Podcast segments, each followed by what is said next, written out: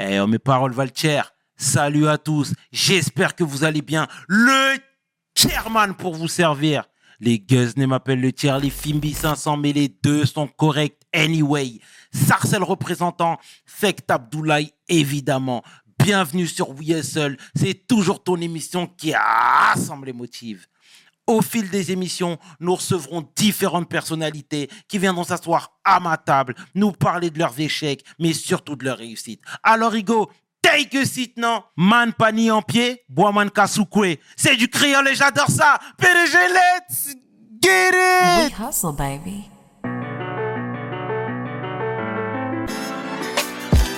Le chairman. Hustle, baby. Le chairman. Hustle, baby. Le chairman. de retour sur We Hustle et aujourd'hui, je suis vraiment fier de recevoir un homme de cœur, un homme de terrain, un philanthrope, un homme qui nous fait du bien et ça c'est fondamental, l'homme que l'on nomme Soudei.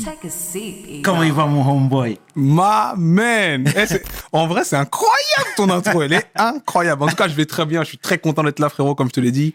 Et j'espère que tu vas bien aussi. Mais je le vois. Tout va très bien Ouais, de je mon vois que côté, tu vas bien. sincèrement. tout va- Merci pour ta réactivité. Sincèrement, tu fais du bien, comme je te l'ai dit. Ça fait longtemps qu'on t'avait targeté, qu'on t'avait ciblé, mais chaque chose en son temps. Exact. Chaque chose en son Exact. temps, mon frérot. Dis-moi, est-ce que tu peux te présenter, s'il te plaît, pour celles et ceux qui ne te connaissent pas?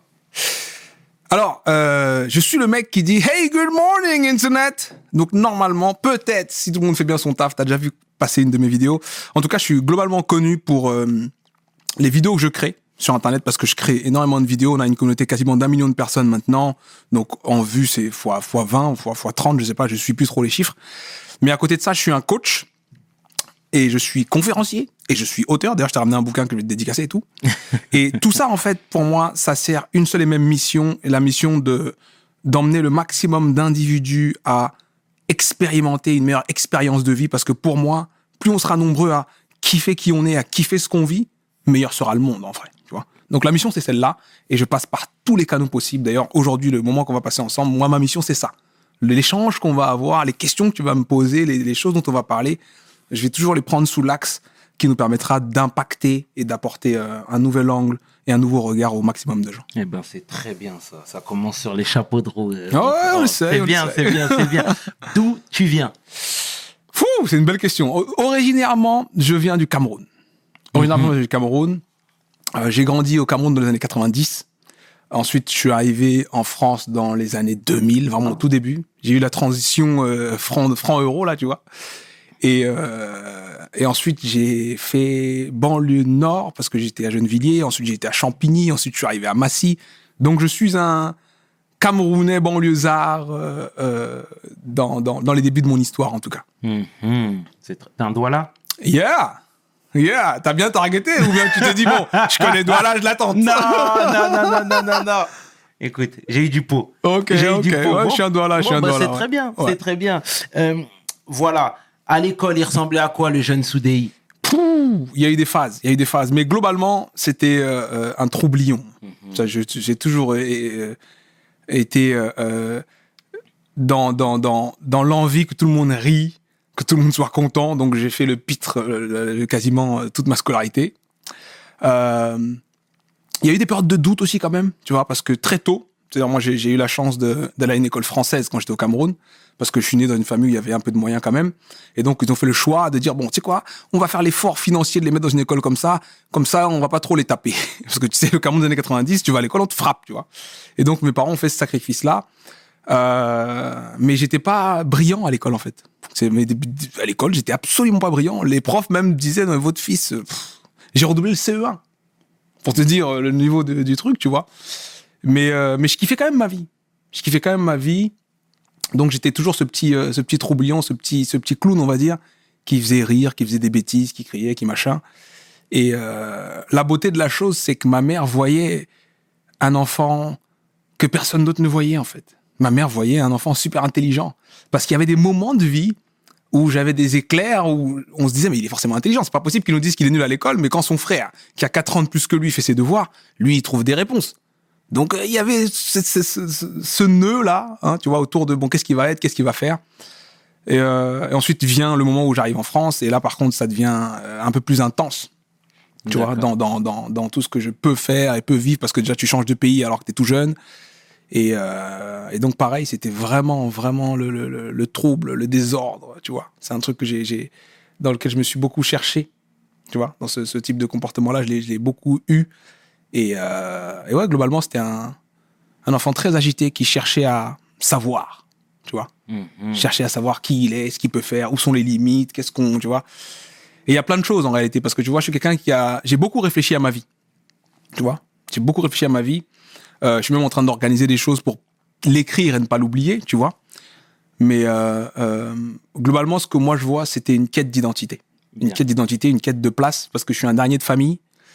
Euh, et un dernier de famille, bah, avec la maman, ça va, parce que voilà, elle te donne tout l'amour du monde. Avec les autres, tu sais pas trop quelle place t'as, qu'est-ce que tu vas faire, comment est-ce que tu.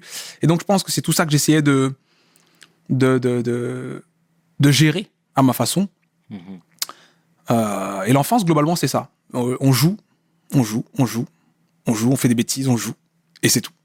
Bah, je parle très ouais, peu, je parle très bien. peu de ma, ma vie privée. tu Ouais. vois. en vrai de vrai, je parle très peu de ma vie privée. Euh, et ça, on en parlera peut-être aujourd'hui. Ouais, parce que moi, l'axe, l'axe que j'ai pris quand j'ai commencé à créer du contenu, euh, donc je parle vraiment du cadre, voilà, tu es sur Internet, tu crées du contenu pour, je donne vie à un contenu, tu vois, je donne vie à un message, tu vois. Et, et pour moi, c'est le message qui compte. Bien. Tu vois, j'ai pas envie que ce soit à propos de moi. Après, bon, il y a ma tête. Euh, bon, on voit bien que c'est moi. Mais pour moi, le message est bien plus important parce que ce qui a de l'impact, c'est le message. C'est pas moi. Tu vois, le message a euh, de l'impact, certes, grâce à moi, parce qu'il est reçu par des gens qui vont peut-être s'identifier, se reconnaître ou bien aimer la façon dont j'amène les choses. Donc, je joue un rôle dedans, certes. Mais le plus important pour moi, c'est le message. Et c'est pour ça que je parle très peu de ma vie privée. C'est très bien en tout cas. Du coup, diplômé, non diplômé, Genre la fin fin ma vie d'adulte. ta vie d'adulte.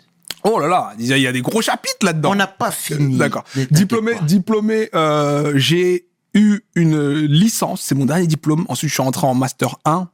Et le master 1, en cours de route, j'ai dit, bon, en vrai, je vais pas être salarié, donc bon, pourquoi aller au bout du truc? Et j'ai arrêté. Quelques années après, j'ai regretté. Et quelques années après, je me suis dit, non, en fait, non, je regrette plus. Mais voilà comment ça s'est passé. Tu vois, de base, je devais aller au bout d'un d'un master 2. Et, euh, et en cours de route, j'ai dit non, non, il y a trop d'opportunités, il y a trop de choses qui changent. Je voyais les réseaux sociaux devenir un- une industrie. Tu vois, je voyais le, le- Internet. Aujourd'hui, les gens comprennent qu'Internet, c'est un truc, on rigole pas. Il y a un nouveau réseau social. Les entreprises ont des gens qui payent pour se positionner sur tous ces réseaux sociaux et créer du contenu et faire vivre des communautés, tout ça, parce que c'est le nouveau marketing, tu vois. Je l'ai vu très tôt, moi, ça. Je l'ai vu très tôt et je pense que c'est même lié encore à mon enfance parce que dans la façon dont j'ai grandi, j'ai été très frustré de ne pas avoir accès à la technologie, tu vois, de pas avoir d'ordinateur. Alors qu'il y en a, ils avaient déjà des ordinateurs. Je dis, mais moi, je veux savoir ce que c'est un ordinateur. J'allais à l'école, heureusement, comme c'était une école française, il y avait des ordinateurs à l'école, et du coup, tu découvres Adibou. Je dis, waouh, Adibou. Mais moi, je veux ça aussi à la maison, parce qu'il y en a plein, ils avaient ça à la maison et tout. Et donc, ça a quand même euh, euh, attisé une certaine curiosité, tout ce qui était technologique, tout ce qui était euh, Internet, ordinateur et tout ça. Donc, je l'ai accueilli, la moindre petite nouvelle chose, j'étais déjà euh, au, Mais- au- tu vois. Mais tu sais que j'étais un petit peu au courant de ça, justement. Ah Parce ouais? que toi, comment on pourrait te définir, te qualifier? Le premier terme qui me vient à l'esprit, c'est le hustler, le hustling. Je m'explique. Il y a quelque temps, tu vendais des produits afro. C'est vrai ou ouais, pas? ouais, mais Tu vous, vous faites des enquêtes tu comme ça, mais vous c'est important.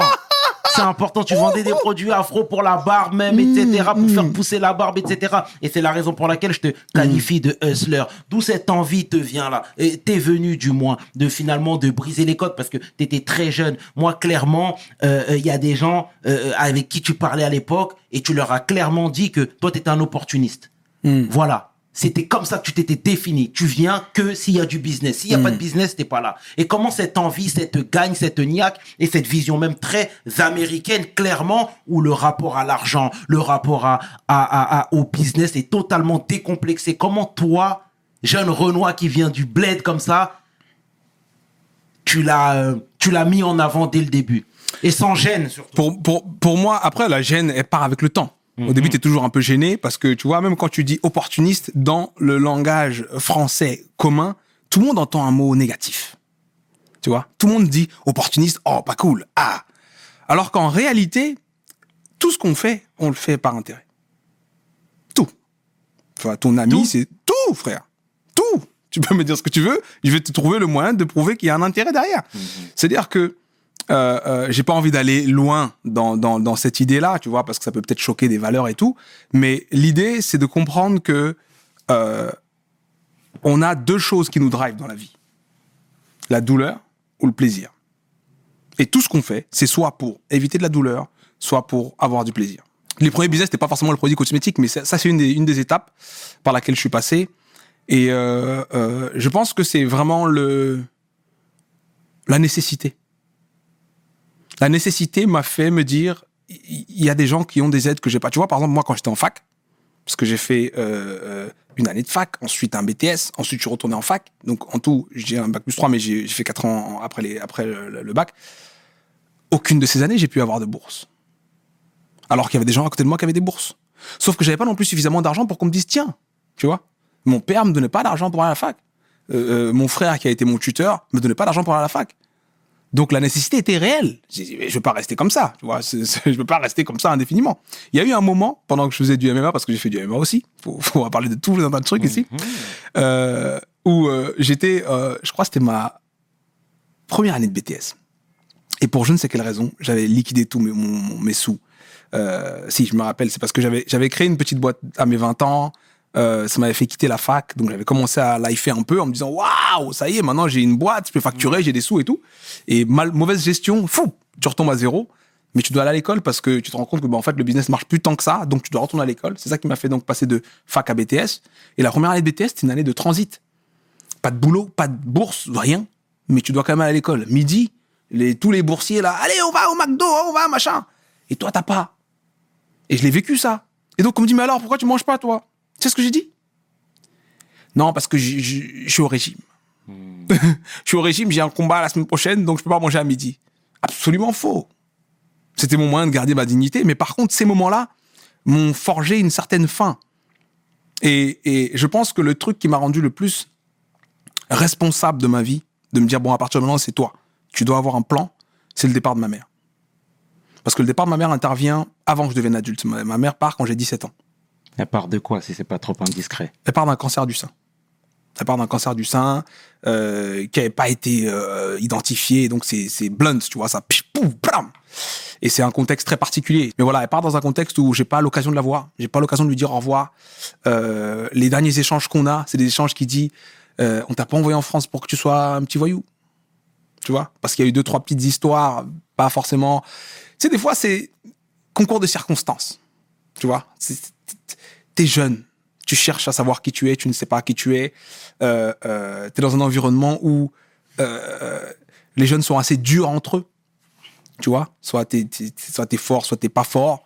Donc euh, tu, tu fais des choses que tu juges pertinentes à ce moment-là, mais les conséquences, tu les as pas vues venir, tu y as pas réfléchi, tu y as pas pensé, donc tu déçois ta maman. Tu sais pas qu'elle est malade, toi. Tu la déçois, elle dit mais concentre-toi un peu, l'école et tout. Et je dis non, mais tu sais l'école, pff, c'est- j'aime pas trop. Tu lui brises le cœur. Elle t'a envoyé en France pour que tu ailles à l'école. Tu vois, c'est c'est dans leur tête à mes parents, l'école c'est c'est c'est ça qui sauve. Parce qu'avant que je quitte le, le- Cameroun, ce qui nous fait quitter le Cameroun, parce qu'on a quitté le Cameroun assez tôt, mon frère et moi. Pour beaucoup de gens, on quitte l'Afrique quand on a eu le bac. Tu vas faire les études supérieures en France ou aux États-Unis, au Canada, je ne sais où. Mais nous, on a quitté, moi je te parle de ça, euh, des années 2000, 2001, machin, tu vois. Le contexte dans lequel je quitte le Cameroun, c'est un contexte où on se dit, envoie, euh, envoyons ces deux enfants vers leur grand frère et leur grande sœur. Parce que mon grand frère et ma grande sœur avaient déjà quitté euh, le Cameroun avant. C'est-à-dire que on a grandi avec nos parents, mais il y avait des grands espaces, il y avait plein de choses à faire. Mon frère est parti en premier, le premier de la, de la fratrie est parti en premier faire ses études au Canada. Du coup, mes souvenirs, c'était autour de 4 ans et tout. Après, je l'ai plus vu. Tu vois, mon frère, c'était la photo, là. Tu vois? Ton grand frère, c'est lui. Je sais que j'ai un grand frère, mais années 90, il n'y a pas de téléphone, il n'y a pas de machin. Quand quelqu'un peut appeler, bah, on parle que aux gens décisifs. Donc lui, il veut parler à son daron pour lui dire c'est la merde. Euh, Il n'y a pas de sous, on voit du, on voit du flouze. Parce que lui aussi, il vivait sa part de pression, tu vois. C'est-à-dire que euh, euh, soutenir des enfants dans le pays dans lequel on vit, on est censé y parvenir à peu près correctement euh, euh, si on a un emploi et si on a une structure financière qui permet de. Dès lors où tu envoies ton enfant dans un pays qui a un niveau de vie 10, 20, 30 fois supérieur au pays dans lequel tu es, it's a whole nother level. Tu vois. Du coup, ils ont réussi à gérer pour mon frère avant, et puis après, c'est devenu un peu compliqué. Donc, mon frère appelait, mais on, on lui parlait pas tant que ça. Ma sœur ensuite est partie aussi parce qu'il fallait faire les études supérieures. Et nous, on était censé partir beaucoup plus tard. Comme mon frère et ma sœur, pour les études supérieures. Sauf que, comme je te disais, il y a eu euh, euh, ce contact que moi j'ai toujours eu euh, avec des personnes plus âgées que moi, de mon quartier et tout ça, qui eux, de leur point de vue, c'était juste bon, c'est un gosse de riche, on va essayer de voir ce qu'on peut grappiller, tu vois. Et donc, dans cette logique-là, je me suis retrouvé à des fois voler un peu mon père, ma mère et tout. Ils ont dit non, non, c'est mauvais ça. On va l'envoyer en France pour que les grands frères et grandes sœurs, qui eux sont en âge et jeunes, peuvent un peu leur serrer les vis parce que mes parents ont eu assez tard et tout. Donc, on va essayer de les envoyer là-bas, gérer ça. Et donc, tu vois, je quitte la- euh, mes parents comme ça alors que j'ai à peine 11 ans pour l'éducation de ces enfants, pour ce qu'ils vont devenir en tant qu'adultes. Il vaut mieux qu'ils partent maintenant parce que, euh, comme je t'ai dit, il y a eu des gros écarts. Moi, euh, ma mère avait 43 ans quand elle, m'a eu. Donc, euh, tu parles d'un enfant de 11 ans, bah, elle est déjà euh, 50 ans bien tassée, tu vois. Euh, et ils se disent, voilà, ils- on a une, une fille qui a 11 ans de plus que le dernier, un garçon qui a, on- qui a 16 ans de plus que le dernier. On leur envoie leur petit frère, ils vont s'en occuper. Et le système euh, là-bas, déjà, va moins peser financièrement sur nous. Parce que aller à l'école française dans les années 90, c'est sortir, je sais plus, je crois que c'était un million de francs CFA. hein. Et ça a l'air de rien comme ça aujourd'hui, parce qu'on est grand, on est adulte, on fait plein de trucs. Et tu dis, bon, un million, c'est 1500 euros. Mais dans les années 90, te dire qu'aller euh, à l'école pour ton enfant, ça te coûte tant, c'était euh, c'était un très gros effort, en tout cas, qu'ils faisaient. Et donc, c'était euh, non seulement moins d'efforts à ce niveau-là, et un cadre plus adapté à la vitesse à laquelle ces enfants sont en train de changer, tu vois. En se disant, bon, la France, ça va. Le Cameroun, c'est un pays dur, ils sont en train de devenir trop durs. On va aller en France et ça va aller. Sauf que j'ai découvert l'angle que eux ne connaissaient pas en France. Parce que mes parents, ils, étaient en France dans les années 60, 60 et quelques, tu vois. Moi, je suis arrivé, Gennevilliers, pas. C'était pas très différent. Les, réalités sont les mêmes, tu vois. Il y a des tonnes de choses auxquelles un enfant euh, euh, qu'on veut euh, qu'on veut éduquer de façon policée, euh, on veut pas forcément qu'il soit exposé à certaines choses, tu vois, ces réalités de banlieue. Et ben, je suis allé dedans à cœur ouvert. C'était génial pour moi. J'ai découvert tout- tous les pays d'Afrique en France. Le Congo, le Sénégal et tout ça, parce qu'au Cameroun, t'es qu'avec des Camerounais. Donc j'ai découvert tout un tas de choses, toute une, toute, une- toute une identité, toute une, une- une belle pluralité euh, euh, culturelle et tout ça. Ensuite, on est allé à Champigny, donc quelques années plus tard. Et, euh, et ouais, et donc pareil, le profil restait, était le même. Moi, j'étais un petit, euh, un petit filou, je voulais faire plein de petites choses de, de, de, de, de filou, de machin, des, des bêtises et machin, parce que c'est comme ça que je me sentais vivre, tu vois. Et, euh, et donc ouais, à 17 ans, euh, avant d'avoir eu le bac, parce que j'aurais voulu quand même qu'elle voit ça, je perds ma mère comme ça et on me l'a- on me l'annonce sur un coup de fil, tu vois. On me l'annonce, euh, on me l'annonce pas sur un coup de fil en réalité. C'est le jour des vacances. Je rentre chez moi et je suis seul chez moi. Et à l'époque, je vivais chez mon frère. D'accord? J'ai 17 ans, je vis chez mon frère. Et mon autre frère, parce qu'on est quatre, vivait chez ma sœur. Et euh, j'ai une tante qui m'appelle. Je décroche. Elle me dit Allô? Je dis Ouais. Ça va? Je dis Ouais. Elle dit Ok. Et raccroche. Ensuite, j'ai un oncle. Il me fait la même chose. Allô, ça va? Ouais. Et là, je me dis, un truc qui est bizarre là. Pourquoi il m'appelle et il raccroche eux? Et ensuite, mon grand frère m'appelle. Et mon grand frère, il me dit Allô? Je lui dis oui. T'es à la maison? Je lui dis oui. Il me dit Tu bouges pas On arrive. Donc là, je stresse un peu, mais j'ai pas d'infos. Donc j'attends. Et quand ils arrivent et qu'ils ouvrent la porte, je vois dans les yeux de mon frère, en un coup d'œil, je ne saurais pas vous expliquer comment ni pourquoi, et je sais que c'est elle, c'est ma mère, elle- on l'a plus, je sais, je l'ai senti, je l'ai su, je sais pas comment vous expliquer. Et donc tout de suite j'ai pleuré, mon frère a pleuré, on s'est pris dans les bras et tout, mais c'était le monde qui s'est effondré pour moi ce jour-là. Parce que dans toute la quête euh, euh, d'identité, donc tout- toutes les bêtises et toutes les choses que je m'autorisais à faire, c'est parce que je me disais, il y a un filet. Maman elle est là, tu vois, c'est bon.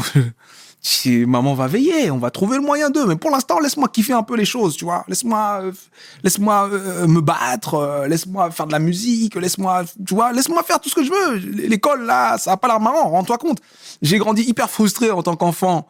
euh, euh, euh, au Cameroun parce que il n'y avait pas toute l'abondance à laquelle j'étais confronté de par mes camarades de classe. Là, j'arrive en France, il y a plein de choses qui sont possibles. je, je découvre trop de choses et, et puis en plus je deviens adolescent, donc laissez-moi.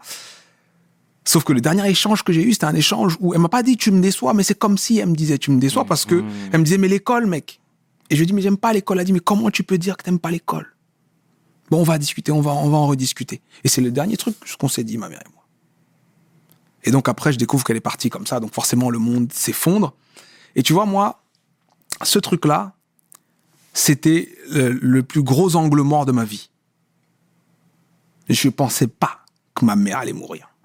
C'est bizarre, parce que logiquement, tu le sais, tu sais ce que c'est la mort.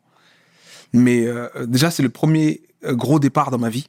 J'avais ma grand-mère qui était encore vivante, j'avais il y avait des tonnes de gens hein, qui auraient pu partir avant, mais qui sont pas partis. Elle est partie d'abord. Et à ce moment-là, en fait, je me suis dit, non, mon backup est parti. Là, c'est you on your own now. Tu vois, là, c'est compliqué, là, là, c'est elle qui te défendait face à tout, c'est elle qui était là pour toi, c'est elle qui aurait pu, qui aurait... Elle est plus là. Donc là, maintenant, tu vas devoir t'occuper de toi.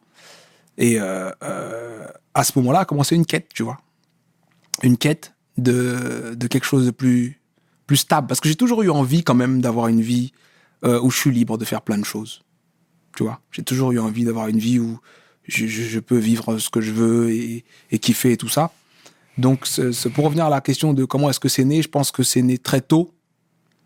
Euh, et ça s'est renforcé avec le temps parce qu'aussi, tu sais, le- le- les alternatives, tu les testes et tu vois si elles te correspondent ou pas. J'ai été salarié, moi. J'ai bossé dans les bureaux et tout. Tu vois, je suis venu, bonjour, machin, je me suis assis, j'ai fait plein de choses, tu vois. Et c'était cool, j'ai beaucoup appris, j'ai aimé ça, tu vois. Mais ça me correspondait pas dans le sens où j'ai un besoin de croître. J'ai constamment besoin de grandir, moi. Je, je, je, tant que ça, ça, si les choses restent les mêmes, la vie perd tout son sel pour moi, tu vois.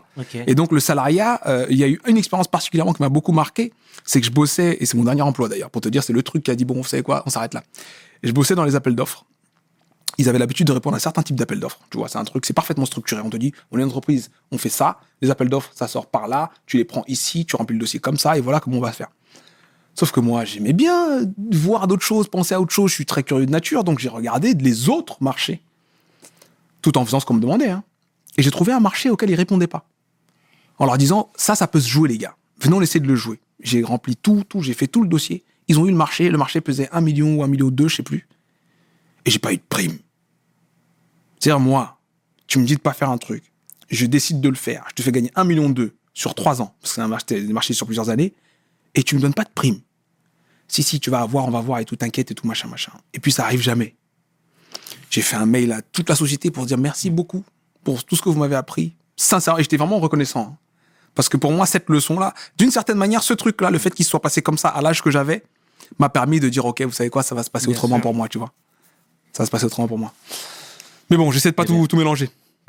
Si tu me cadres Et- pas, et- mec. hein. non, mais c'est important. tu parles avec le cœur. C'est important. C'est la raison pour laquelle je, te, je ne t'interromps pas. C'est important.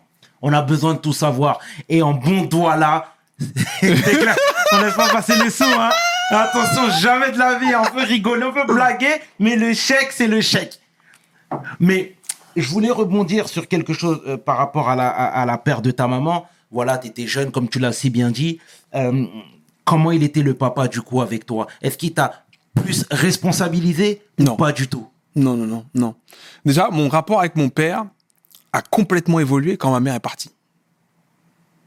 Parce que tu vois, déjà, euh, moi je suis un enfant du tas. Tu vois, c'est à 45 ans, on le dit au mec, voilà, tu vas avoir un dernier fils là. Tu vois, donc on a euh, euh, un rapport très simple, tu vois, euh, surtout de son point de vue à lui, tu vois.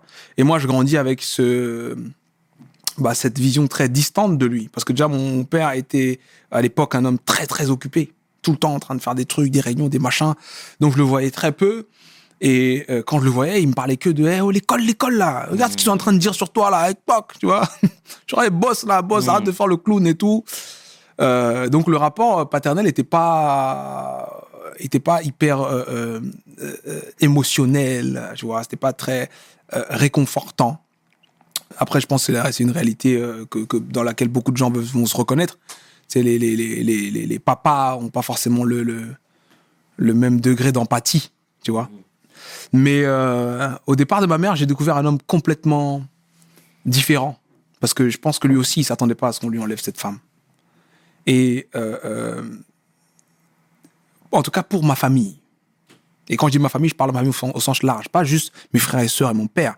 Ma famille, même mes oncles, même mes tantes, même la famille de mon père, cette femme était une bénédiction.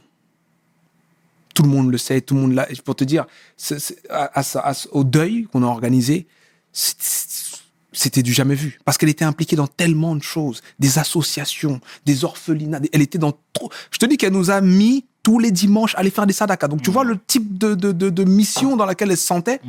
Et donc elle charbonnait pour aider les gens. Donc euh, euh, le départ de cette femme a créé un déséquilibre global dans la vie de tout le monde qui était proche d'elle, tu vois. Euh, et ceux qui étaient proches de ceux qui étaient proches d'elle aussi. Donc mon père, je l'ai découvert très différent. Par exemple, ma mère a toujours été celle qui priait. Toujours. C'est elle qui dit on va prier d'abord. On va prier ici, on va prier à ce moment-là, on va prier avant que tu fasses ci, on va prier. Mon père était là. Mais il n'avait jamais entendu prier. Mais quand ma mère est partie, il a commencé à prier. Sans jamais louper une occasion de le faire. C'est-à-dire que je l'avais jamais entendu parler de, de Dieu. Je sais qu'il il- il était OK avec ça, tu vois. Mais le départ de ma mère m'a montré ce visage-là aussi. Et puis voilà, c'était des années où euh, je devenais un peu plus mature, donc on pouvait discuter de plein de choses. Et donc ma relation avec mon père est devenue euh, de plus en plus sympa avec le temps. Aujourd'hui, c'est le, c'est le, on a la meilleure relation maintenant. Tu vois, parce que maintenant on est, on est adulte, euh, voilà, et on se, du moins, on est adulte. Je suis adulte. et, ouais, on a, on a, on a des échanges beaucoup plus peut-être intéressants pour lui. Parce que voilà, quand t'es un enfant, est un enfant, il vit ses trucs d'enfant. Si toi t'as des problèmes, si tu payes un million, je sais pas combien pour qu'il aille à l'école, il fait des bêtises. Tu te dis, mais qu'est-ce qu'il veut ce petit con là Qu'est-ce qu'il me veut lui? Allez, travaille, je te dis, C'est tu me coûtes cher. Donc euh, moi, je comprends euh, la façon dont on a, on a pu vivre euh, ce, ce chapitre de nos vies respectives. Mais voilà, dans ma vision de la chose, moi en tant qu'enfant, euh, voilà, j'aurais aimé euh, plus de présence, plus d'amour, comme tu vois les questions qu'on se permet de se poser quand on a traversé le truc en se disant ouais, euh, qui aurait pu m'aimer plus? Bah le daron ça aurait été cool s'il m'avait aimé plus, tu vois. Mais c'est la vie, tu vois. Pour moi aujourd'hui c'est un truc qui, qui euh, contribue, tu vois, à créer l'identité que j'ai, tu vois. Et comment on fait après pour s'établir avec euh, toutes ces carences-là? Euh, moi, ce que j'ai fait, c'est que j'ai essayé d'y donner du sens. La première chose que, que j'ai faite, c'est que je me suis rappelé du nombre de nuits où je me suis réveillé parce que j'entendais ma mère pleurer. Parce que ma mère euh, avait une grande famille et elle était aussi une dernière. Et quand tu es une dernière d'une grande famille avec de gros, gros, gros écarts, bah, dès que tu commences à arriver à 30, 40 ans, bah, les gens meurent. Les gens meurent. Paf, paf, paf, paf. Et pour toi, c'est des gens qui ont compté énormément, qui t'ont euh, offert ton premier vélo, ou qui t'ont euh, payé je sais pas quoi, ou qui ont été là le jour de X, Y. Dans sa vie à elle, il y a eu des gens qui, en- qui avaient autant d'importance qu'elle a eu dans ma vie à moi. Et elle les a perdus, ces gens. Tu vois? Et je l'ai vu les pleurer, ces gens. J'ai jamais connu la mère de ma mère, j'ai jamais connu le père de ma mère. Et je l'ai entendu parler d'eux comme des parents merveilleux qu'ils ont été, de tout ce qu'ils ont fait pour elle et sa fratrie. J'ai relativisé par rapport à ça, en fait. Je me suis dit, mais regarde, ce qu'elle a pu être pour toi, alors qu'elle aussi, elle avait perdu sa mère. Donc arrête de, de te focaliser là-dessus. Ça veut juste dire, mec, que tu es dans un nouveau chapitre là maintenant. Tu veux, tu veux pas, tu es un adulte maintenant. Et, et, euh, euh, je, je, je suis. Je saurais pas expliquer pourquoi ça m'a pris si peu de temps mais je te jure que si tu me demandes ce chapitre-là, la perte, c'est quoi? C'est instant, euh, tu vois, instantanément devenu adulte. Instantanément, je me suis dit, ok, tu dois, tu dois veiller sur toi-même, tu dois avoir un plan, tu dois savoir ce que tu vas faire et tout. Et d'ailleurs, c'est à ce moment-là que ma façon de gérer mes, mes études change. Tu vois À ce moment-là, je fais un chiffre, je devais aller euh, euh, me débrouiller dans n'importe quelle filière, mais finalement, comme ma mère est partie, je dis non, bah, je vais aller, je vais aller en scientifique. Tu vois, je vais aller en scientifique et tout, je vais faire un truc bien et tout, machin. Et donc, ça donne un, un boost. euh, et et j'essaie de me battre à partir de ce moment-là pour faire les choses du mieux que je peux. Beaucoup croyants? Avec le temps de plus en plus. avec le temps de plus en plus. Mais tu vois, ce vide même a créé une drôle de chose. Parce que ma mère, croyante comme... euh, euh, bah, bah, voilà, en tout cas, il n'y a pas de comparaison à faire. En tout cas, fervente, fervente, croyante. Dieu était au centre de tout. Euh, comme j'ai pu le dire plus tôt, c'est elle qui priait, c'est elle qui voulait qu'on comprenne, qu'on ait ces moments, ces instants. Donc moi, j'ai été élevé dans une éducation chrétienne protestante au Cameroun. L'église, je connaissais. J'ai même fait du catéchisme euh, dans, dans ce cadre-là et tout. Mais euh, c'est différent, tu vois, quand c'est euh, une éducation et quand c'est ton choix, tu vois. Et, et pour moi, je suis croyant depuis que c'est mon choix. La première chose que j'ai faite, c'est justement, je me suis dit, bah, si l'univers, Dieu ou appelons-le comme on veut, a décidé que je naisse d'une famille dans laquelle la Bible était le livre de référence et que la maman qui m'a tout appris, tout donné, m'a soutenu, m'a porté et tout ça, euh, me disait va vers ce chemin, mon fils. La moindre chose que je me dois de faire, la moindre des choses que je me dois de faire, c'est au moins lire ce truc. Je vais le lire, tu vois? Et donc je suis allé après le départ de ma mère vers la lecture biblique euh, euh, comme dans une quête de réponse. Pas dans, un travail de, de, de pratique religieuse, mais en mode, qu'est-ce qu'il y a écrit là-dedans? Que je dois lire J'ai envie de comprendre ce que c'est. Et euh, en commençant à lire tout de suite le- le- le- les questions que tu, tu te mets à te poser, les choses que tu es emmené à comprendre, euh, font que soit ça, ça réveille une foi en toi, soit bah, tu as juste lu un bouquin, tu vois. Et moi, pour mon cas en tout cas, ça a réveillé une foi euh, gigantesque et la présence divine, je la vois partout, tu vois. Et ça, c'est terrible, frère. C'est ce qu'il y a de plus beau. Voilà, en surfant un peu partout, euh, sur les réseaux, hein, on voit ta tête partout. on voit tes slogans partout. Tu nous fais du bien avec ce sourire, ce smile. Tu nous envoies de la force, des bonnes vibes. Et ça, c'est important. For what? For the same purpose, ma man. Je dis, pour moi, tu vois, le- la... c'est difficile de raconter ma vie parce qu'en fait, j'ai envie de faire piou, piou, piou, mais je vais, vous je vais vous redonner une structure qui te permet de comprendre comment je suis arrivé à ça. Tout à l'heure, tu m'as posé la question de ouais, mais t'as fait un business même dans euh, la cosmétique masculine et tout, machin. euh, et euh, certaines personnes ont dit, hein, source que tu ne peux pas me dévoiler, que toi, tu as dit voilà, moi, je suis opportuniste. Mais encore Ah bah, une fois, c'est- des mots, c'est un discours encore- rapporté. Ça reste un discours rapporté. Mais À ma moins source- qu'il y ait une vidéo. Ma source est plus que sûre. ma source est plus que sûre. Bon, en tout cas, cette, cette envie d'être, euh, et d'avoir plus et de faire plus, euh, elle est venue voilà, de la conséquence de, voilà, de comment j'ai débuté mon histoire, de comment les choses se sont passées et du fait que j'ai pris la responsabilité de ma vie, tu vois. Parce que quand tu rêves de quelque chose, à un moment, il faut prendre la responsabilité de ce rêve. C'est vrai. Il y a beaucoup de gens qui rêvent et qui veulent pas prendre la responsabilité de leur rêve, qui se disent un jour j'espère.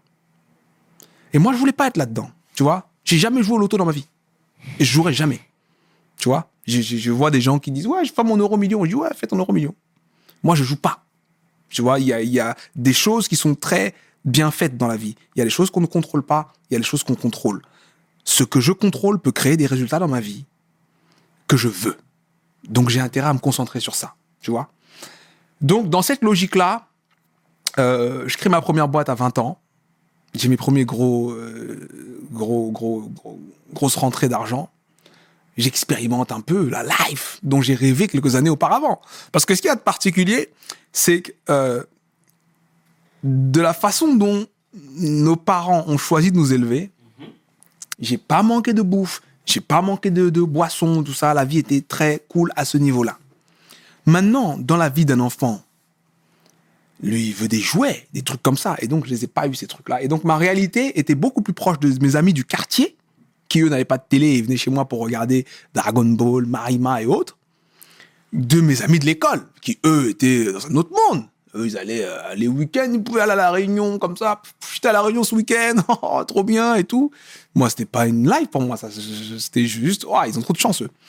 Et donc, j'avais cette réalité qui était très euh, euh, bah, basée sur les fréquentations que j'avais. Tu vois, des enfants et des jeunes enfants d'un milieu hyper populaire euh, euh, de, de, de, de Douala de, de- des années 90, tu vois. Et le rêve de tout le monde à ce moment-là, du- de l'enfant jusqu'à l'adulte, c'est Mbeng. Je dois aller à Mbeng. Mbeng, Mbengue, la France, Mbengue. Tout le monde dit, waouh. Donc on regarde le ciel. Et crois-moi, je te le dis, hein, à l'époque, quand tu regardes le ciel, maintenant il y a Internet, les gens comprennent que c'est différent. Mais à l'époque, quand tu regardes le ciel, que la télé, euh, ça commence à 15 heures, et qu'il n'y a rien pour te dire à quoi ressemble Mbeng, tu regardes le ciel, et au-dessus du ciel, tu imagines un monde merveilleux. et donc, j'ai eu ce rêve. Parce que j'étais avec des amis qui avaient ce rêve, donc on était tous dans ah là là.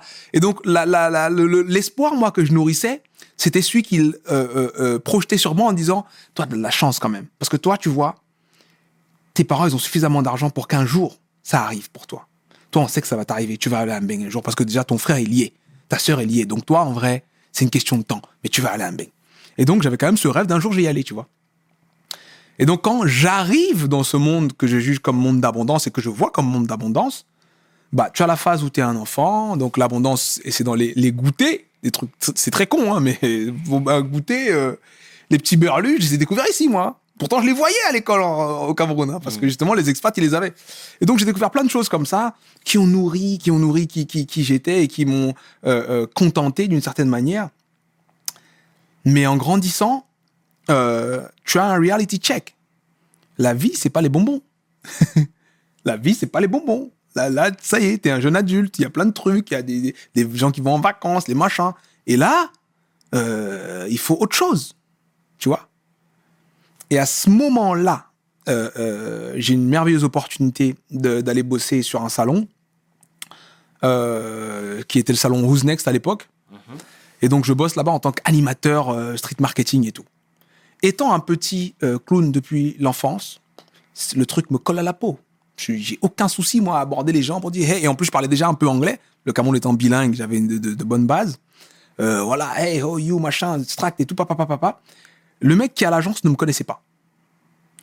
Par contre, son client, qui était le gars du salon, a vu qu'il s'est passé quelque chose un jour particulier. Il y avait genre, euh, je sais pas moi, dix fois plus de visites sur le stand. Alors en fin de journée, il vient et dit mais qu'est-ce que vous avez fait aujourd'hui de particulier?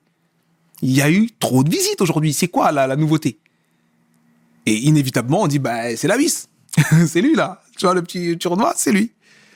Et donc sur cette base-là, euh, le mec qui m'a donné cette chance me dit bon, euh, tu vas revenir parce que là ce que tu as fait c'est génial et tout. Donc on finit le truc, premier contrat machin. Euh, même pas premier contrat, première, euh, premier, premier argent, on va dire, parce qu'à l'époque c'était un truc où il m'a fait un contrat de, de, de, de- c'est un petit CDD sur euh, quelques jours et tout. Ou même pas, je crois c'était au black. C'était au black, je crois. C'est 100 euros la journée. Tiens, tiens, tiens, tiens. Sauf qu'après, il fallait les, les- euh, un peu régulariser tout ça. Donc après les premiers contrats CDD.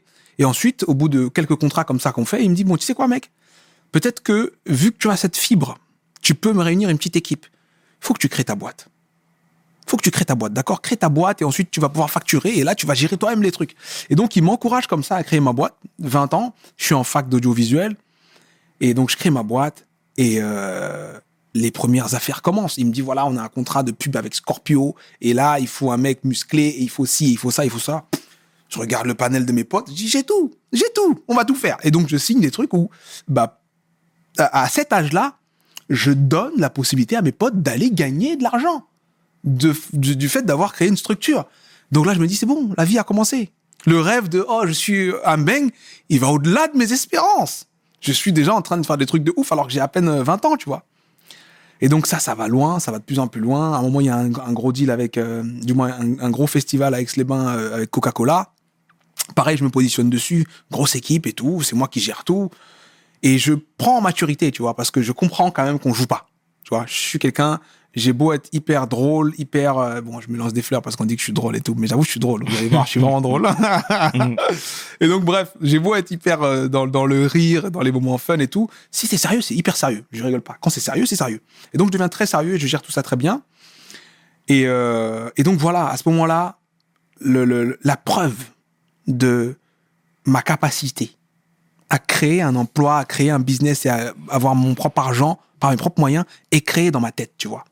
Après ça, malheureusement, il y a euh, deux, trois petites choses qui se passent mal.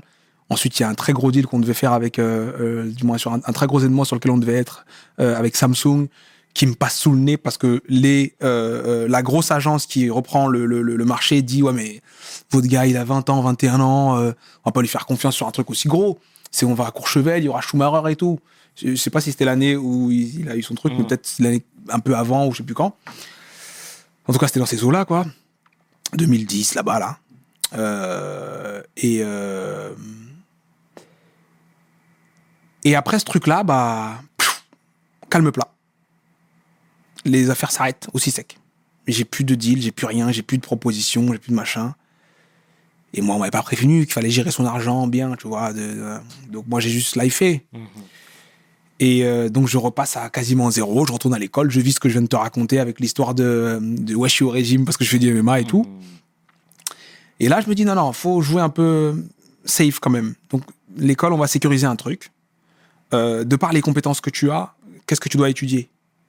Bah, Le marketing, en vrai, tu vois, commerce, marketing, vu que c'est ce dans quoi tu es déjà doué. Donc, on va structurer tout ça de façon à ce que quand tu fais une boîte, quand tu referas une boîte et, tout, bah, on puisse se dire, il a au moins étudié ça, il maîtrise le truc et tout, c'est un machin.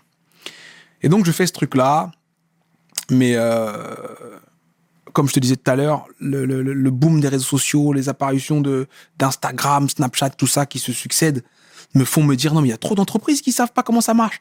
Le fait qu'il y ait plein de de- d'entrepreneurs, en fait, il y a eu un boom entrepreneur avec la création du statut euh, d'auto-entreprise et la, la, la, la, la- la facilité maintenant pour les tout ce qui était SAS d'avoir des, des, des structures sans mettre les 37 000 euros qu'il fallait mettre avant. Bref, en tout cas, l'entrepreneuriat en France s'ouvre sur un nouveau chapitre. Et donc, tous ceux qui accompagnent les entrepreneurs bah, sont sur un marché tranquille maintenant. Les comptables, les machins, et tout le monde peut aider les entrepreneurs vu qu'il y a de plus en plus d'entrepreneurs. Et moi, je me dis, il faut que je prenne ce, ce canal-là. Je suis à l'école, mais je pense déjà à faire ce truc-là. Et donc, euh, à cette même période, je, je recrée une boîte où là, cette fois-ci, au lieu d'aller chercher des gros groupes, je vais chercher des petites personnes. Un ami qui est coach, euh, un, grand à moi qui a, fait qui a ouvert un restaurant, une autre personne qui a un garage, une autre personne qui a un truc. Et c'est comme ça que je me remets dans l'entrepreneuriat. Et en me remettant dans l'entrepreneuriat comme ça, euh, cette fois-ci, il y a plus de flouze. Il y a plus de flouze, beaucoup plus de flouze. Et euh, mon réflexe, c'est bon, bah, il faut vivre maintenant. Et donc, j'entreprends de voyager. Et là, je voyage. franchement, je voyage. euh, Tu te rends compte qu'un voyage, bah, c'est pas si cher que ça, en fait. Tu peux aller où tu veux. Et donc, je voyage. Je vais en Asie, je vais en Amérique, je vais en Afrique. Je vais voir mes amis avec euh, euh, une tête d'adulte. Tu vois, mes amis que j'ai laissés, qui m'ont dit, ouais, tu vas à Lambeng, bah, enfin, t'es revenu et tout. Et donc, je vis toutes ces choses, toutes ces choses-là, mais je suis très centré sur moi. Je vis pour moi. Je m'achète des, des- des ceintures de luxe, des vêtements de luxe, je mange dans des restaurants chers et tout, en me disant, la, la vie, c'est ça.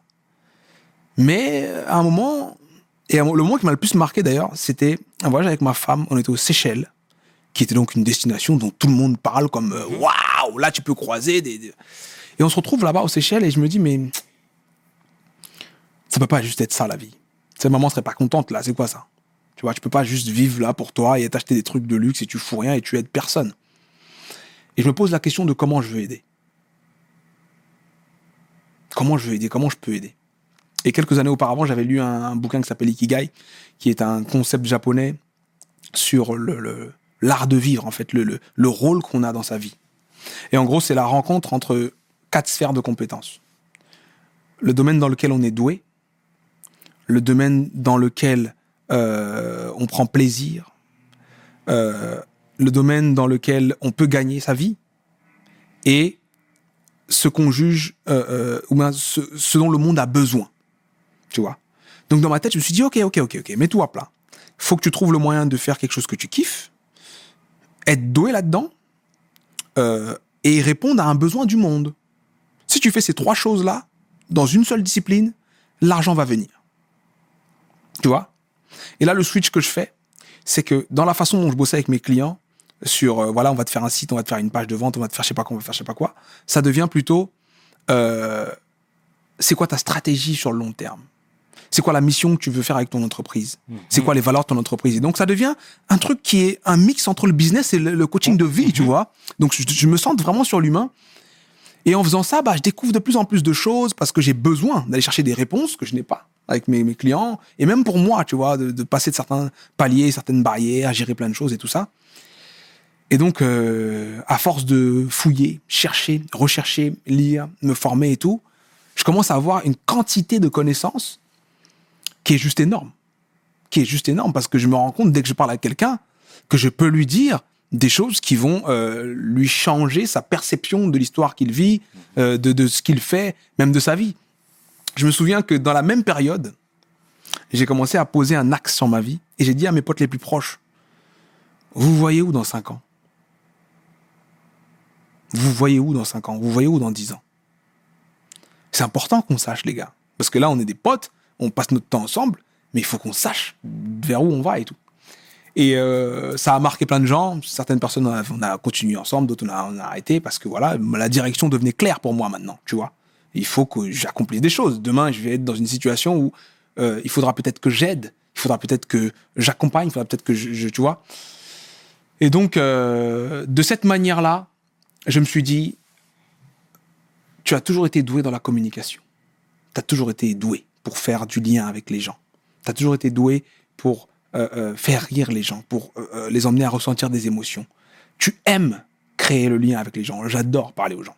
Je commence à partager d'abord sur Snapchat parce que justement, Snapchat, à l'époque, il y avait de plus en plus de monde parce que vu que je voyageais, bah, les gens voulaient suivre un peu parce qu'ils voyaient des pays, ils voyaient des choses et tout ça. Et donc, à un moment, j'ai commencé à leur dire, Eh, ce bouquin, et ce bouquin, et ce truc-ci, et ce, ce concept, et cette idée, et faites parlant de ça, parlons de ci. Et je sais plus qui m'a dit, euh, va sur YouTube, mec. Si là, tu nous fais des trucs, ça dure 24 heures, après ça disparaît. Va sur YouTube, mec. Et donc, j'arrive sur YouTube en 2018. Et euh, ça fait 4 ans. Et on a quasiment un million de personnes. Et euh, j'ai fait des conférences euh, en France, à l'étranger. Euh, j'ai coaché des centaines de personnes. J'ai écrit un bouquin. J'ai écrit un bouquin. Tout le monde a un mindset. Et, et- et c'est juste merveilleux, tu vois. C'est juste merveilleux parce que maintenant, ça a du sens, tout ça. Tout, tout a du sens. Là, t'as as réussi à joindre l'utile à l'agréable. Ouais, ouais, c'est même ça. agréable, c'est même pas le bon mot. C'est, je me sens dans une mission, C'est bien. tu vois? Ce terme, il Tu revient souvent, hein, le terme mission. Ouais, je me sens dans une mission, ça n'a rien à voir, tu vois. Ça, et, et, et tu vois, même quand je bosse avec quelqu'un, parce que de par ce que je fais, bah, je coach dans plein de domaines différents, parce que le parcours étant si varié, bah, j'ai plein de, plein, de, plein de points d'appui, plein de domaines dans lesquels je peux aider et accompagner. Et donc, quand je, je, je, je suis sur du coaching ou des événements où on intervient autour de, de la carrière ou de la reconversion ou bien du stress et les burn-out et différentes choses euh, qui rendent le, le, le travail un peu dur, j'emmène toujours les gens vers la vision de la mission. Parce que quand tu es dans une mission, ça n'a rien à voir avec quand tu es au travail. Le travail, c'est lourd. De définition, quand tu dis travail, c'est ah, je dois aller au travail. Mais quand tu es dans une mission, tu es dans une mission, en fait. Tu as hâte. C'est urgent. Comme avait dit Martin Luther King, la chose la plus importante et la plus urgente que tu aies à faire, c'est qu'est-ce que je peux, que tu as à trouver, c'est qu'est-ce que je peux faire pour les autres. La notion de la mission, c'est ça. Aujourd'hui, moi, je ne ralentis pas. Pourquoi? Je vois l'impact que mon travail a dans la vie des gens. Mmh. Tu vois ce que je veux dire Oh, c'est, c'est- c'est- je pourrais même pas te dire tellement c'est, fou, tu vois. Je, je, Est-ce que, excuse-moi de t'interrompre. vas-y, hein. pas de souci. Dis-moi, j'ai l'impression que parfois même on peut te mettre sur un piédestal. Est-ce que c'est pas un statut qui est dur à, à, à- à justement dealer avec? Euh, il est hyper dur à dealer avec si tu crois que c'est la réalité. Mhm. Tu vois? Mais parfois, à force d'entendre une chose, à force d'entendre euh, à plusieurs reprises les mêmes choses de différentes personnes, on est tenté d'y croire. Ouais. Donc j'ai eu des phases où j'y ai cru, Mhm. mais la vie te rappelle que non. Et maintenant, ce qui est mon, mon- ma façon de fonctionner, c'est peu importe ce que tu penses de moi, tu te trompes. Mm. Que tu dis je suis le pire du monde, tu te trompes. Que tu dises que je suis le meilleur du monde, tu te trompes. C'est ce que je pense de moi qui compte vraiment, tu vois. Et c'est pour ça que j'essaie de pas penser à moi. Je pense aux autres. Je pense à ce que j'apporte. Je pense à la mission que je suis en train de réaliser. Et j'ai pas de problème. Voilà, Sudé, aujourd'hui, clairement, il y a une recrudescence en termes de coaching, de développement personnel. Arrête-moi si je me trompe, mais tu vois, je pense notamment à Mams Diakité, que je salue chaleureusement au passage. Euh, T'en fais partie, etc. Comment on s'en sort financièrement? Parce qu'aujourd'hui, on vous voit faire des conférences euh, ici et là, parfois même à l'étranger, etc. Vous êtes sollicité, vous sortez des livres, vous parlez, vous conseillez même. Euh, comment on s'en sort, tout simplement? Euh, je pense que c'est c'est comme tout, tu vois. Le foot c'était pas euh, génial avant, euh, tu vois. Les, les, les époques. Moi j'ai un oncle justement il adore me raconter son histoire de lui, il aurait pu jouer mieux que Roger Mila et tout. tu vois, il y a toujours quelqu'un comme ça. Sauf que lui, à son époque, c'était pas un bon pari, le foot. Tu vois ce que je veux dire? Roger Mila a pris le pari. C'est devenu un grand footballeur. Le foot, aujourd'hui, il y a beaucoup plus de monde. Tu vois? On peut prendre l'exemple dans tous les domaines. La musique, à une époque, c'était compliqué. Tu passais pour un fou si tu faisais de la musique. Aujourd'hui, la musique, il y a beaucoup plus de, de possibilités. Les gens, ils peuvent enregistrer chez eux. Ça coûte rien maintenant. Ton home studio, tu le commandes sur Amazon. Tu, tu enregistres chez toi. Tu mets sur les plateformes, les Imbalam, les machins. Ça y est, tu es sur Spotify. Les gens te mettent en story sur Instagram.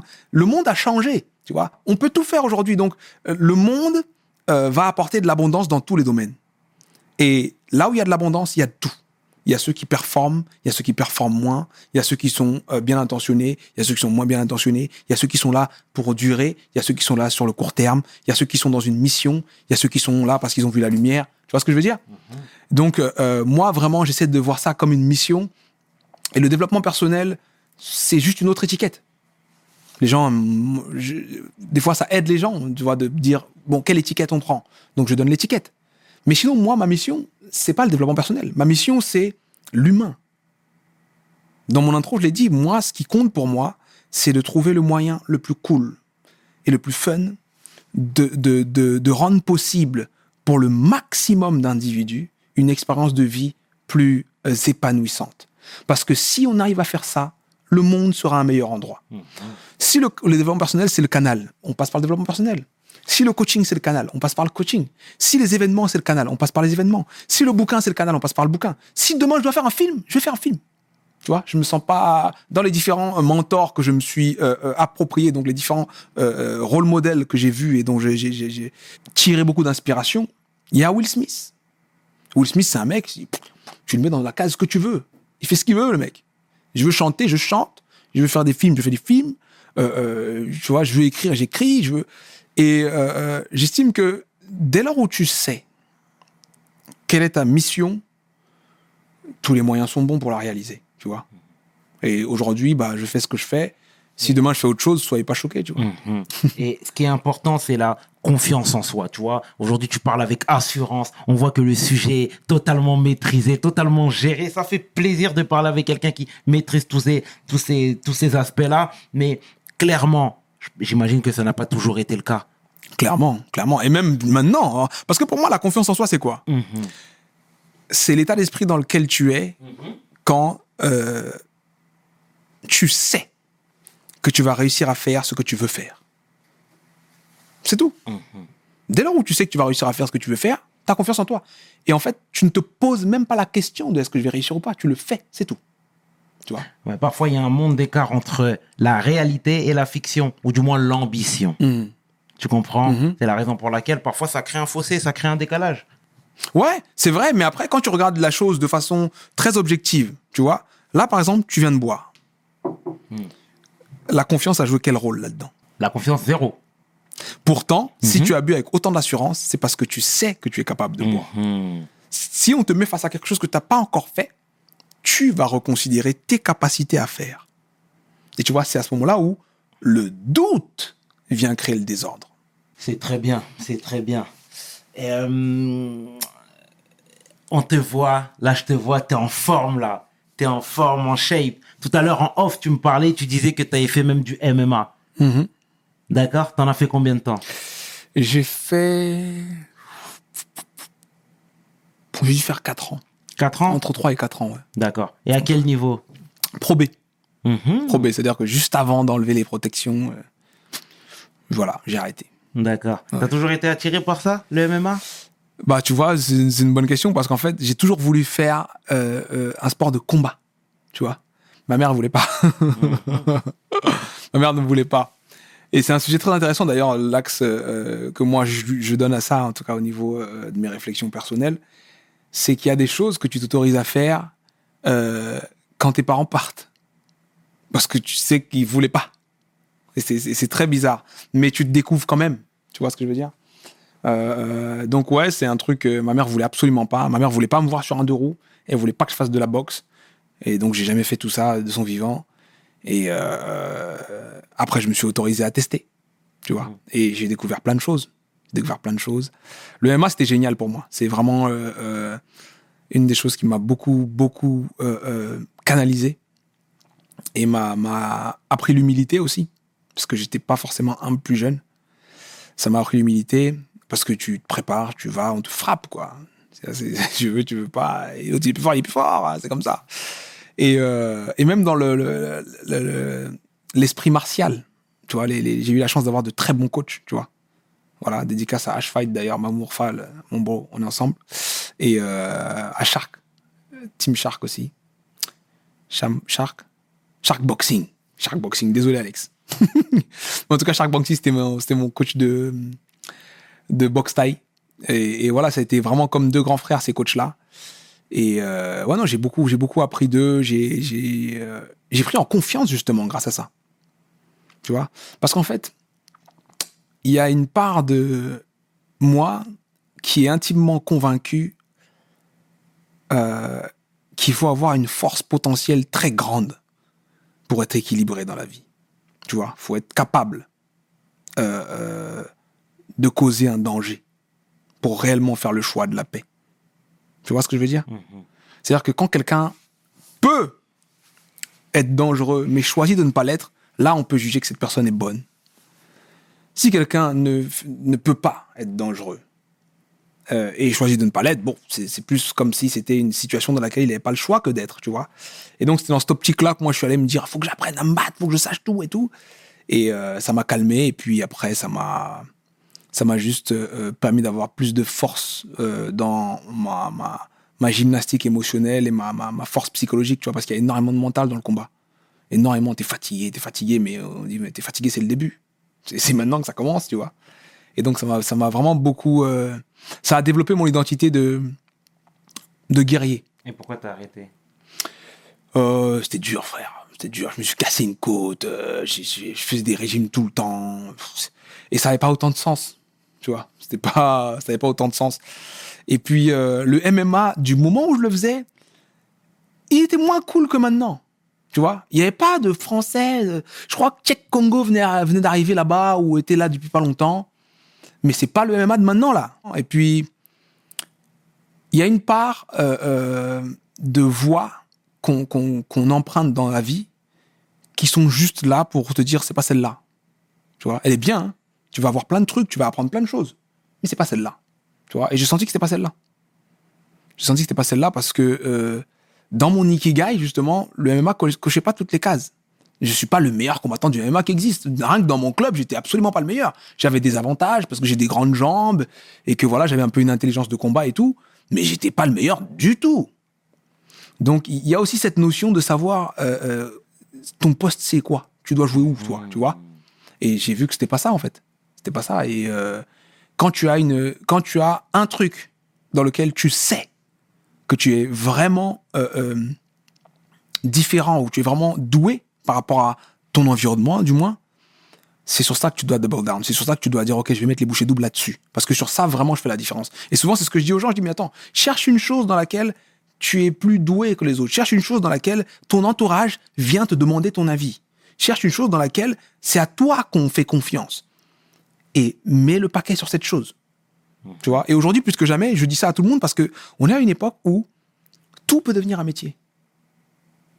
Tout peut devenir, tout peut devenir un métier. C'est une question de temps avant qu'il y ait des plateformes euh, euh, tu vois, les, types, les, plateformes de type euh, masterclass, comme chez les Quinry, là, ils, ont pris les meilleurs dans leur domaine pour former des gens à faire des choses. C'est-à-dire, tu peux apprendre le beatmaking avec Timbaland, tu peux apprendre la composition de musique de film avec Hans Zimmer, tu peux apprendre, voilà, X, Y, Z. Euh, je pense que ça, ça va suivre le même schéma que tout le reste. Je me rappelle qu'une fois, j'ai eu un échange avec euh, euh, Amadoun Sidibé du Quai, tu vois. Euh, euh, et je lui ai posé la question, c'était il y a déjà plusieurs années, hein. c'était au tout début de ma chaîne et tout ça. hein. Et donc je lui ai dit, bon, pose, réponds un peu à ces questions. Et je lui ai posé la question de, euh, c'est quoi ton, ton conseil, toi, pour ceux qui veulent réaliser leurs rêves, ou un truc comme ça? Et il m'a dit, non, non, moi, je, je, arrêtez vos histoires de rêves, tu vois. Euh, Va dans ce dans quoi tu es doué. Voilà ce qu'il a dit. Il a dit, hey, arrêtez vos histoires de rêves, va dans ce dans quoi tu es doué. Moi, je voulais être euh, basketteur, mais j'ai pas pu. Par contre, mettre en place un événement comme ça, gérer tous ces deals-là et euh, fédérer toute cette communauté-là, c'est un truc que j'ai fait très naturellement parce que c'est qui je suis. Et ça a permis d'être un bien meilleur organisateur d'événements que basketteur. Et tu vois, il, il faut, il faut avoir cette, cette honnêteté avec soi-même, de se dire, OK, je me regarde objectivement. En vrai, je suis doué dans quoi? OK Et même si je suis pas doué, genre, je brille pas comme un, un génie dans un domaine, si je mets tout ce que je sais faire à plat, c'est quoi qui est au-dessus du lot? Parce que t'as pas besoin d'être le numéro un partout. Et ça, c'est c'est une chose que beaucoup de gens doivent comprendre. Si tu attends euh, d'être le numéro un ou d'avoir des caractéristiques qui sont incroyables dans un domaine, ben, tu risques de rien faire. Bien, Parce que le début, c'est le début, et au début, tout le monde est nul. Tu vois c'est bien. c'est donc donc c'est bah ouais, au début, tout le monde est nul, tu vois Donc, il faut plus chercher à dire qu'est-ce que je kiffe et, et dans quoi je suis doué par rapport à tout ce que je sais faire. Comment ta famille aujourd'hui te perçoit Aujourd'hui, l'homme que tu es, l'homme accompli, l'homme toujours avec le smile, avec la bonne parole, etc. Tu vois, moi, je prends ça comme, euh, comme étant de la détermination, mais tu sais, il y en a qui peuvent prendre ça comme étant de l'arrogance. Tu sais, on est en France, on a peur de bouger les codes, etc. Comment, c'est quoi les retours que toi, t'as déjà? Euh, globalement, ma famille, ils sont assez fiers. Hmm. Ils sont assez fiers. Après, c'est marrant parce que tu vois, il y a toujours des. Il y a certaines choses euh, qu'on ne voit chez un proche que lorsqu'une personne que ce proche ne connaît pas nous donne un nouveau point de vue. Tu vois ce que je veux dire? C'est-à-dire, il y a des. C'est comme, euh, je me rappelle, il y avait une histoire avec Soprano qui m'avait beaucoup marqué, qui avait dit, ouais, euh, ma mère euh, avait a compris que j'étais quelqu'un de célèbre quand elle m'a vu à la télé chez Jean-Luc Reichmann ou je sais plus quoi. Il avait dit chez quelqu'un en tout cas. Et c'est là où pour elle, elle a dit ah ouais à la télé. Alors que le mec il faisait déjà des concerts et tout. Il avait déjà fait plein de choses pour elle et tout.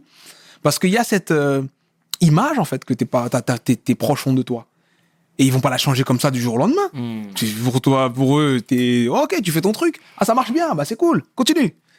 Mais quand c'est quelqu'un qui te connaît pas, qui a rien à gagner et qui leur envoie ton truc sur la base de tu devrais regarder ça, ce qu'il dit c'est très bien.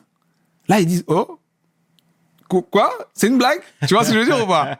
Et donc il y a beaucoup de gens, tu vois, mes vidéos, euh, il y a plusieurs vidéos qu'on fait, qui ont fait le tour du monde comme ça, euh, vidéo sur les quatre saisons, ma vidéo sur Abraham Lincoln. C'est une vidéo qui a tourné comme pas possible. Elle a été sur les pages de, de, de, de gros artistes, de, de, je peux pas compter, je peux pas chiffrer parce que beaucoup de gens l'ont pris et l'ont fait sortir des réseaux, WhatsApp, machin. Elle est sur des pages Facebook euh, dont j'ignore tout. D'ailleurs, mon staff m'a dit mais on devrait euh, bloquer, sécuriser. J'ai dit non les gars, le message. Le message est plus important que moi. Tant que les gens ont le message, bah c'est bon parce qu'ils ont la lumière dont ils avaient besoin pour faire face à leurs, leurs problèmes. Donc ouais, la famille, euh, globalement, ils sont contents. Les gens qui voient de l'arrogance, je trouve ça dommage. Je trouve ça dommage, mais après, qu'est-ce que je fasse? Comme je t'ai dit, euh, je suis pas responsable de ce que les gens pensent de moi, tu vois. Moi, je sais ce que je suis en train de faire. Et comme je dis souvent, euh, la pire des choses à faire quand tu prépares un gâteau au chocolat, c'est préparer un gâteau au chocolat pour les gens qui aiment pas le chocolat. Tu vois ce que je veux dire ou pas? C'est-à-dire, moi, quand je fais un truc, je pense aux gens qui ont envie de recevoir ce truc. Là, quand je fais le show avec toi et qu'on discute de tout ça, je me dis pas, ouais, mais il y en a qui ont rien à foutre de ton enfance, ou il y en a qui vont. Tu vois Là, moi, je parle à ceux qui ont besoin d'entendre ça, tu vois. Et c'est tout, tu vois. C'est tout. bien, c'est très bien. C'est tout. Très bien dit. C'est très bien dit. Aujourd'hui, voilà, comme tu l'as si bien dit, tu es marié. Ou du moins, tu es un homme accompli, tu es un homme heureux. merveilleuse. Coucou à ma femme que j'aime. Et je suppose que tu envisages d'agrandir la famille, etc. Mm. Comment tu voudrais que tes enfants te voient? Parce que là, pour le coup, les enfants, c'est pas les autres. Ouais. Ça, c'est un, super exercice. Euh,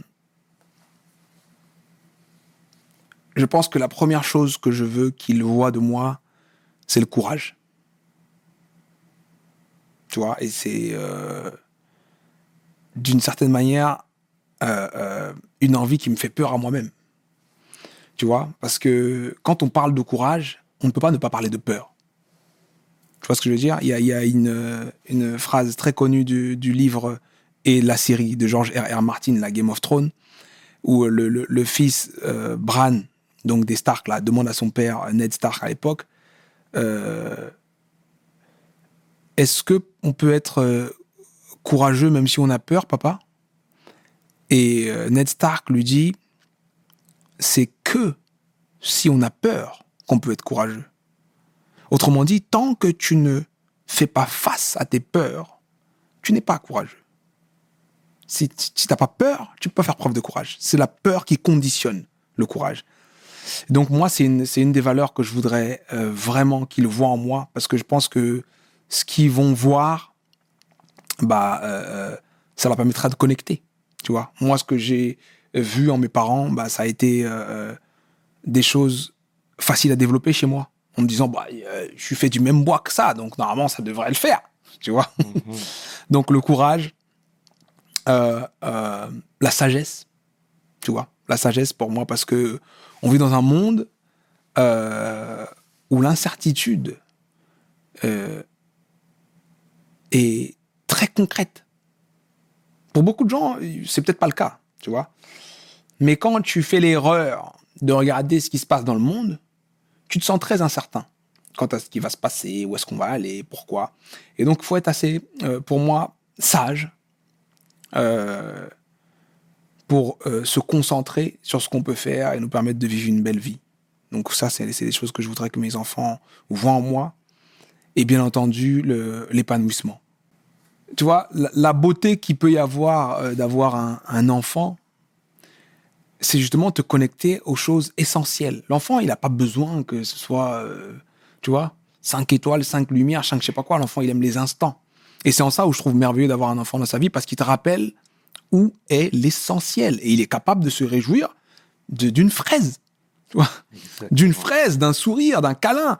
Et quand tu regardes les conséquences que cette capacité ont sur la vie d'un enfant, bah, il vit une vie avec une intensité incroyable. C'est une des choses euh, qui m'a choqué quand justement je suis revenu sur ma vie et j'ai pensé à mon enfance, parce que je- j'en garde des, des souvenirs denses.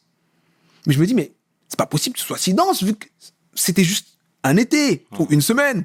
Mais sauf que toi, dans ta vie d'enfant, un été, c'est une life. C'est une life. Tu montes, tu descends, tu tournes, tu vois. Et je pense que c'est dans cette, c'est dans cette capacité à, le happy mode, tu vois, dans cette capacité à s'émerveiller de petites choses qu'on reste euh, ancré dans un bonheur euh, plus, plus constant. Parce que le bonheur, en réalité, c'est, c'est une perception de notre situation à un instant T, C'est bien. tu vois? Et qu'est-ce qu'on peut te souhaiter pour la suite? De trouver le, le courage dont j'ai besoin pour mener ma mission à terme et de d'attirer les personnes dont j'ai besoin pour aller encore plus loin dans cette mission. Tu vois, j'ai une équipe qui grandit et donc je sais euh, à quel point c'est génial de voir de nouvelles personnes nous rejoindre. Donc si c'est ça que vous pouvez me souhaiter, ce sera génial. Et, euh, et voilà. D'accord. Et ce sera ma dernière question, mais tout à l'heure, tu disais que, et tu, dis- tu disais à tes potes, où vous serez dans 5 ans, où vous serez dans 10 ans. Eh ben, cette fois-ci, c'est moi qui te pose la question. Où tu te vois dans 5 ans, où tu te vois dans 10 ans? Épanoui ici? Tu décides de retourner au Cameroun. Ah, c'est une question géographique? pas plus. Géographiquement, Tu peux, géographiquement, tu peux développer sur ça. Géographiquement, je ne me vois pas ici. Géographiquement, je pense que je vais quitter l'Hexagone euh, bientôt. Euh, mais après, ça reste euh, une zone dans laquelle j'ai énormément d'attaches. Donc, je pense que je ne serai pas là, mais bon, je serai là. Mais géographiquement, en tout cas, je ne me vois pas ici. Où? Et je me vois certainement en Afrique. Certainement en Afrique, parce que euh, c'est euh, la terre-mère, c'est un continent où il y a beaucoup, beaucoup à faire. Euh, c'est un continent où l'impact de ce qu'on fait sera Mhm. très, très, très, très grand. Donc ouais, donc ouais, c'est une, c'est une question de temps avant que je- j'aille en Afrique. Ouais. Bien.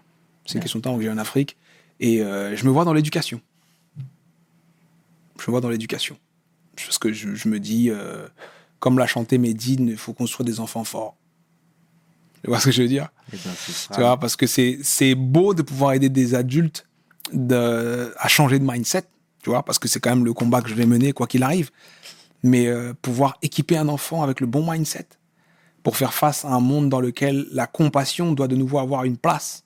Là, c'est moi qui suis un petit peu, un petit peu curieux, mais je suis obligé de te lancer. Tu dis en Afrique, mais où précisément? Parce que je partage ton propos totalement. Et, et- et c'est très bien que tu nous mettes en alerte. C'est très bien que justement tu nous donnes cette niaque, cette envie pour justement replacer l'église au centre du village. Donc, où précisément? Bah, Toi, je précisément? te, je te- je te connais. Comment je te vois? T'es méticuleux, t'es minutieux. Tout est déjà bien calculé, tout est déjà bien ciblé. Précisément Non, sincèrement, ce qui est logique, euh, c'est que quand tu as un chez toi, tu rentres chez toi. Tu vois? Donc, ce qui est logique, c'est que je vais commencer par le Cameroun, qui est bon chez moi. Il y a ma famille, il y a tout un tas de choses, je connais et tout ça. Maintenant, je ne me vois pas forcément euh, euh, au même endroit. Tu vois ce que je veux dire? C'est-à-dire que moi, tel que j'imagine ma vie des prochaines années, je me vois beaucoup bouger. Tu vois? Au moins tous les trois mois. Tu vois? Je me vois bouger tous les trois mois. Euh, et je me vois, je nous vois, ma femme et moi, éduquer nos enfants dans ces mouvements. En tout cas, mon frangin, mon homeboy, merci à toi d'avoir accepté l'invitation. Merci à toi d'avoir pris le temps de nous parler, de te livrer. Parce que comme je le répète à chaque fois, ce n'est pas un exercice facile. Tu pris ton temps pour parler à la communauté et bien plus encore. Et ça, franchement, pour ça, on te dit merci au nom de toute l'équipe de WeSL. Nous te remercions d'avoir fait le déplacement, mon frérot. Mon frérot, mon frérot, euh, merci à toi. Merci à toi pour ce que tu fais. Merci à toi d'avoir mis en place avec ton équipe ce truc-là. Merci pour toutes les personnes que tu arrives à emmener à, à- à partager et se livrer parce que ce qui euh, me fait encore plus plaisir, c'est d'être une page de ce livre que vous écrivez. Tu vois Exactement. Et donc, euh, et même merci à vous qui avez pris votre temps aussi, parce que pour moi, le temps, c'est le truc ultime. Hmm. Donc, je respecte le temps, mais d'un niveau, tu, tu vois. Et donc, euh, merci On pour ton on temps. On l'a On est partagé, pareil. vous l'avez partagé avec nous. Et j'espère que bah, ces, ces, ces petits, euh, ces petites bribes Hmm. d'histoire de ma vie vous, vous permettent de réfléchir à la vôtre et d'avoir un angle d'attaque qui vous donne confiance et envie d'avancer. C'est un plaisir en tout cas, sincèrement. C'était le tiers qui est 500. Tu peux inverser, les deux sont corrects avec mon homeboy qui est ici parmi nous. Soudei pour WSL. Mes paroles valent tiers. Peace. We hustle, baby.